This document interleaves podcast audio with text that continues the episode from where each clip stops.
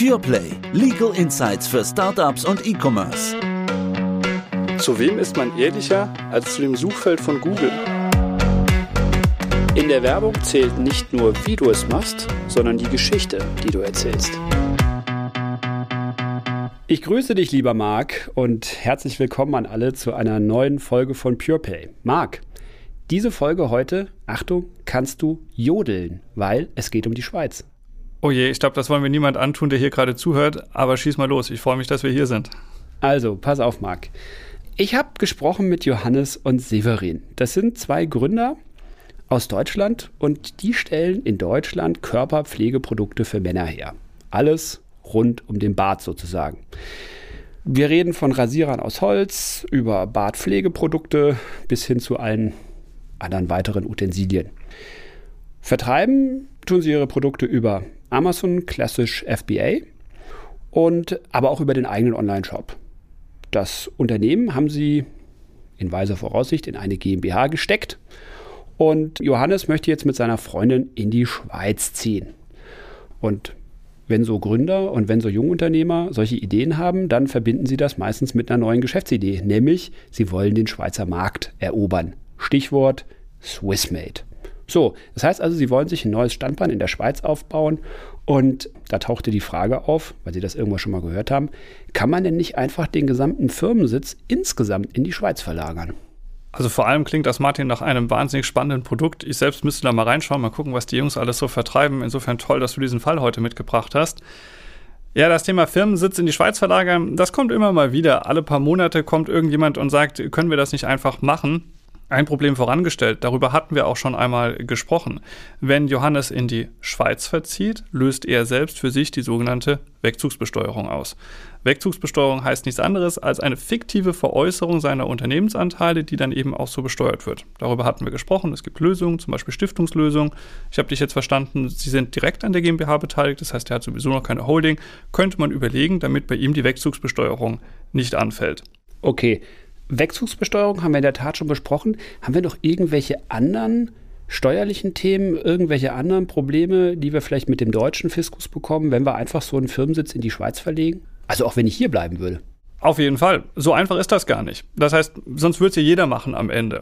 Es ist natürlich unglaublich verlockend, denn das Steuerregime in der Schweiz ist günstiger als das deutsche Steuerregime. Wenn man da zum Beispiel in Kantone schaut wie Zug oder die Schweiz, dann ist man dort bei 12 bis 13,5 Prozentpunkten an Steuerlast, in anderen Kantonen bis zu 22 Prozent. Damit ist man immer noch günstiger als in Deutschland, wenn man 15 Prozent Körperschaftssteuer und ungefähr 15 Prozent Gewerbesteuer zahlt. Also Sinn macht das auf jeden Fall. Also schon wieder das Zahlenwunder. Also ich bin immer wieder ganz erstaunt, wenn ich so mit dir diese Folgen durchspreche, was es da tatsächlich für Unterschiede gibt. Vielleicht kurze Frage, damit wir nicht ganz vergessen, was ist denn mit Severin, dem anderen Gesellschafter?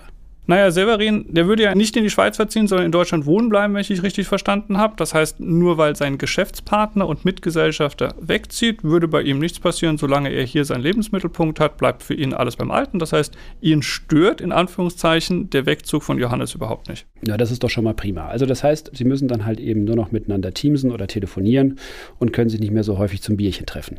Gut, also wenn das so verlockend ist, wie du sagst in der Schweiz, warum macht das denn nicht jeder? Ich meine, das wäre doch ganz einfach. Wir gründen eine Gesellschaft und wir verwalten das ganze Ding vom Wohnzimmer aus und sie sitzt halt nur in der Schweiz. Da hast du vollkommen recht. Und das Gründen der Gesellschaft ist auch genauso einfach. Eine Schweizer Aktiengesellschaft, die ungefähr einer deutschen GmbH vergleichbar ist, die kriegt man relativ einfach. Das ist nicht sonderlich kompliziert, die kann ich einfach errichten. Das Problem ist nur, damit das steuerlich auch funktioniert, zu den günstigeren Steuersätzen der Schweiz, muss die Geschäftsführung der Gesellschaft auch in der Schweiz sein. Also der Ort der tatsächlichen Geschäftsleitung die, die die Entscheidung des alltäglichen Lebens trifft, die muss dann eben auch in der Schweiz sein. Und wenn das nicht der Fall ist, sondern ich eine Schweizer Gesellschaft habe und der Ort der tatsächlichen Geschäftsleitung, also die Geschäftsführer, für die Schweizer Gesellschaft aus Deutschland heraus agieren, dann habe ich eine Art transparente Gesellschaft. Ich habe de facto mit Zitronen gehandelt, denn dann kommt wieder die deutsche Steuerpflicht zum Tragen und man schaut einfach durch die Gesellschaft in der Schweiz durch und das will keiner. Okay, also das heißt, so wie die beiden das jetzt aufsetzen wollen, das heißt also, wir schicken den Johannes in die Schweiz, würde das grundsätzlich mal funktionieren. Aber jetzt vielleicht dann doch nochmal zurückgedacht, weil jeder will ja unbedingt in die Schweiz ziehen, auch wenn man da vielleicht besser Skifahren kann als bei uns. Aber kann man denn nicht einfach zweimal im Jahr hin und her fahren, so ein paar Verträge unterschreiben und dann einfach wieder zurückfahren? Ja, guter Punkt. Die Frage kommt natürlich sofort und das liegt natürlich auch nahe, das so zu versuchen. Das Problem ist nur folgendes. Ich darf nicht einfach eine Schweizer AG dazwischen schalten, die keine Substanz hat. Ich brauche also vor Ort ein gewisses Maß an Substanz, damit das steuerlich tatsächlich funktioniert. Wenn ich also dort etwas aufbaue im Sinne von Swissmade und ein eigenes Standbein habe, also von dort aus den Schweizer Markt bespiele mit einer neuen Produktlinie, mit einem neuen Produkt, dann kann das klappen. Wenn das aber nur eine leere Hülle ist, die in Wirklichkeit von einem anderen Standort, nämlich Deutschland aus, verwaltet wird und ich nur darüber fahre, um zweimal mir eine Tankquittung zu besorgen und dort zwei Verträge zu unterzeichnen, dann fehlt mir die Substanz. Das ist wieder das Thema mit Zitronen gehandelt. Plötzlich wird die Schweizer Gesellschaft gläsern und ich bin dem deutschen Steuerregime unterworfen. Damit habe ich nichts gewonnen.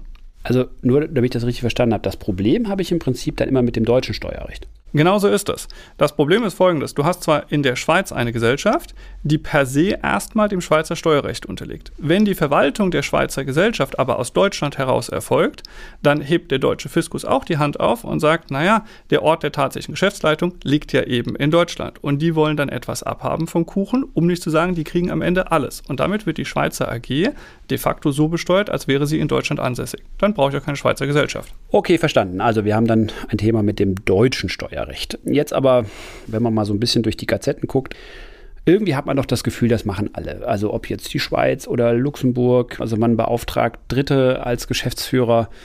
Gibt es da nicht doch irgendwelche Umgehungsmöglichkeiten, Schlupflöcher? Das gibt es absolut. Also nicht das Schlupfloch an sich, aber das Thema, dass man andere Leute beauftragt, dort die Geschäftsführung zu machen. Das ist vor allem in Luxemburg gang und gäbe. Das gibt es aber mittlerweile auch in der Schweiz. Wie funktioniert das? Es gibt Dienstleister, die die Geschäftsleitung dieser Gesellschaft übernehmen und von dort aus die Gesellschaft auch verwalten.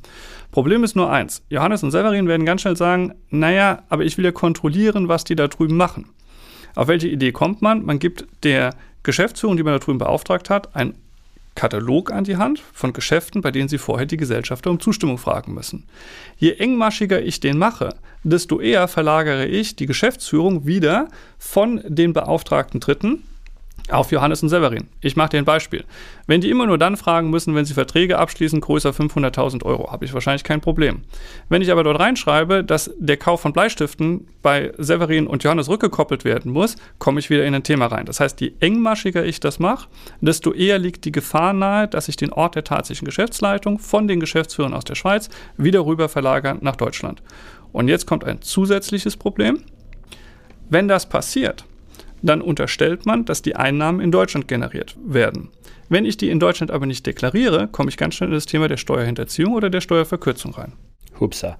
Also auch an der Stelle wieder die Beruhigung, dass der gute Johannes mit seiner Freundin in die Schweiz ziehen will. Da haben wir das ja tatsächlich nicht das Problem. Jetzt vielleicht nochmal für den steuerlichen Laien. Man hört ja auch immer wieder dieses Thema äh, Doppelbesteuerung, die ganz häufig in so grenzüberschreitenden Sachverhalten hilft. Das ist aber hier nicht der Fall, ne? weil die Doppelbesteuerung, die dient ja nur dazu, das Besteuerungsrecht aufzuteilen. Ist das richtig? Vollkommen richtig, was du ansprichst. Also Doppelbesteuerungsabkommen, das hören wir auch häufig von den Mandanten immer wieder, die sagen, ist doch kein Problem, das haben wir doch am Ende. Stimmt, das gibt es auch. Das Problem ist nur, das Doppelbesteuerungsabkommen regelt im Prinzip nur, welches Land welches Besteuerungsrecht hat. Die Frage wird aber nicht geklärt, wo der Ort der tatsächlichen Geschäftsleitung ist. Das ist gerade etwas, was im DBA nicht enthalten ist. Und jetzt kann natürlich Folgendes passieren. Die Schweiz kann sagen, der Ort der tatsächlichen Geschäftsleitung liegt in der Schweiz während Deutschland sagt, der Ort der tatsächlichen Geschäftsleitung liegt in Deutschland. Und das wird in keinem Doppelbesteuerungsabkommen der Welt, vor allem nicht zwischen dem Deutschland und Schweiz, geklärt werden. Und dann kann ich in das Problem kommen, dass ich in der Tat eine Doppelbesteuerung habe. Da hilft das Doppelbesteuerungsabkommen nicht. Wie kriege ich das dann hin? Ich glaube, Martin, in unserem konkreten Fall darf es nicht so sein, dass Severin und Johannes eine Art Forum-Shopping betreiben und sich das Land raussuchen, wo am Ende die günstigsten Steuersätze bestehen und ich einfach dort eine Gesellschaft gründe, die aber aus einem anderen Land heraus verwaltet wird. Nur Johannes liefert doch eigentlich gerade den Paradefall dafür. Er verzieht ja in die Schweiz. Er hat den Ort seines alltäglichen Lebens in der Schweiz. Er lebt dort, er wohnt dort. Er kann natürlich auch von dort aus Geschäfte führen. Ich hätte ja Umgekehrt vielmehr das Problem, dass ich mir die Frage stellen müsste, wenn er in der Schweiz wohnt, ob wir nicht den Ort der tatsächlichen Geschäftsleitung der deutschen GmbH plötzlich in die Schweiz verlagern, weil er da drüben ist. Das heißt, mit seiner Situation, wenn er tatsächlich weggezogen ist und seinen Lebensmittelpunkt in die Schweiz verlagert hat, das ist doch für die beiden optimal.